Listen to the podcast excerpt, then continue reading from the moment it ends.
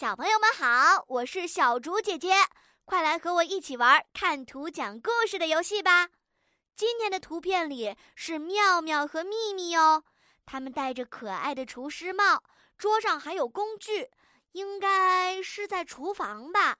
他们是要做点心吗？这是给谁准备的呢？会不会是要举办派对呢？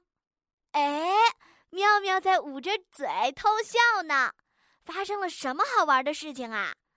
哎呀，秘密好像把什么东西弄到身上了，东一块西一块的。他们之后会发生什么故事呢？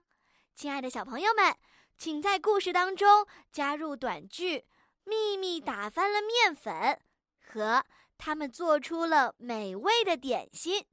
想好故事后，请先点击暂停播放按钮，然后到留言区给小猪姐姐讲一讲吧。